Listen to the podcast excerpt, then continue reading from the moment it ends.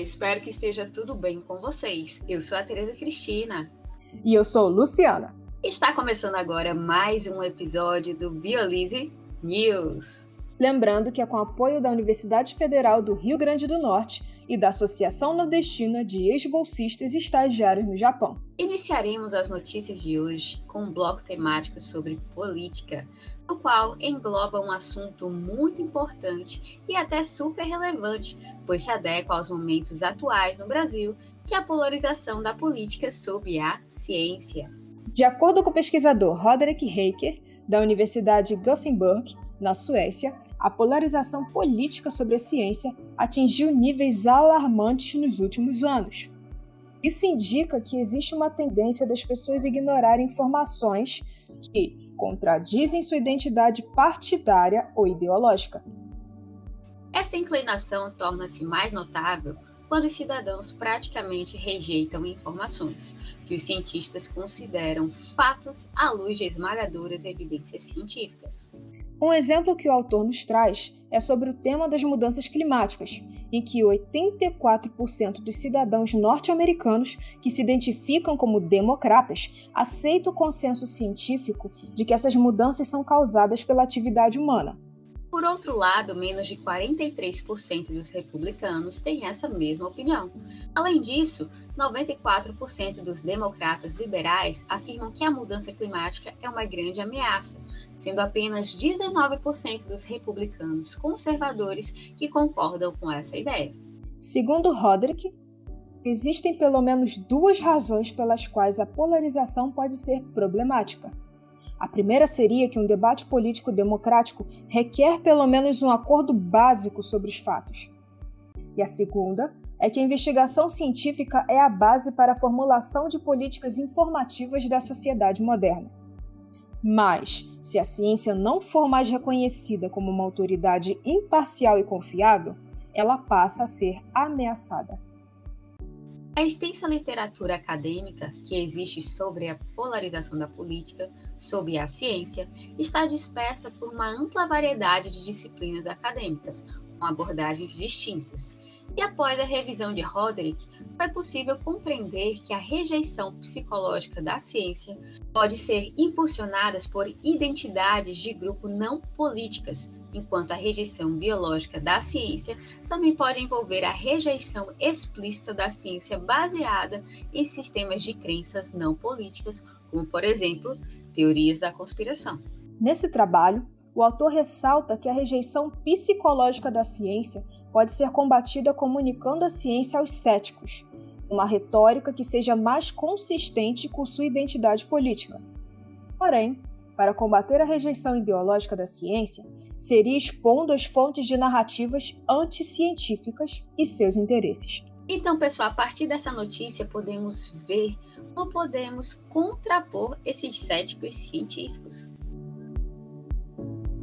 Bem, já entrando no próximo bloco, vamos falar de um assunto que envolve meio ambiente e saúde humana. Sabemos como a poluição do ar pode ser um grande problema Alguns impactos geralmente estão associados à causa de doenças respiratórias, já que o pulmão praticamente é o órgão mais vulnerável aos poluentes.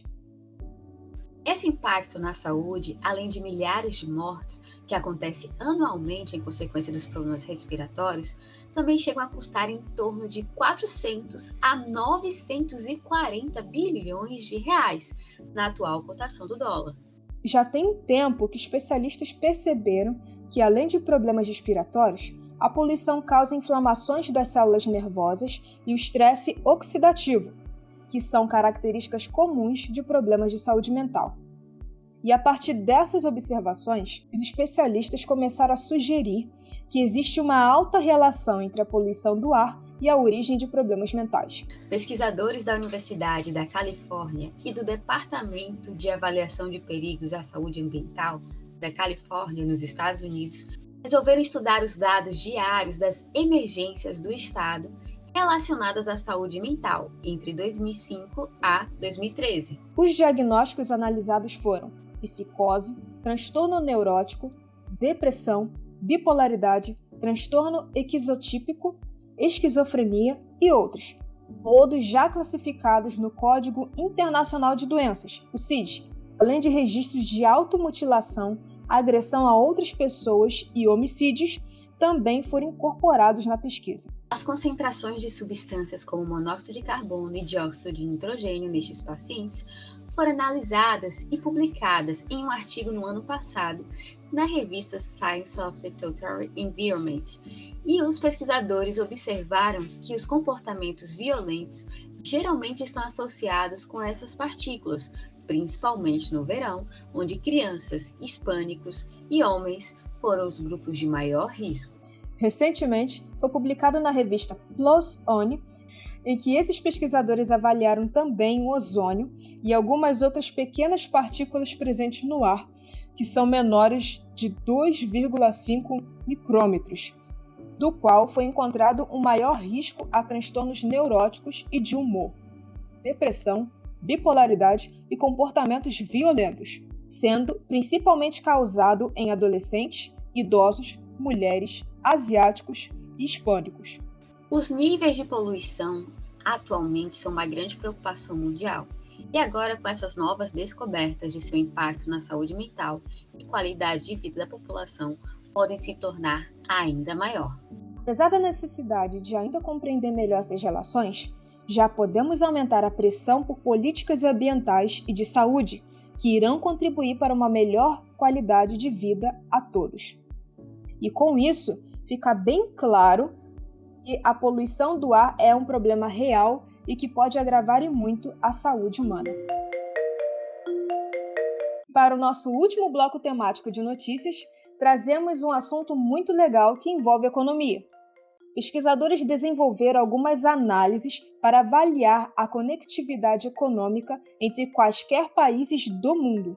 Apesar de compreendermos que a globalização está tornando o mundo mais conectado e trazendo a sensação de que tudo está mais próximo, ainda não tínhamos uma boa compreensão sobre a conexão econômica entre os países.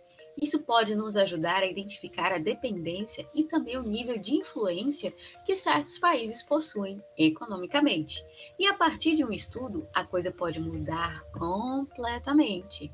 Pesquisadores da Universidade Australiana Melbourne constataram que os Estados Unidos e a zona de influência do euro exercem uma influência dominante da economia global com o mercado do petróleo bruto. E o mais interessante para nós brasileiros é que, junto com a China, o Brasil é também um dos países mais economicamente significativos.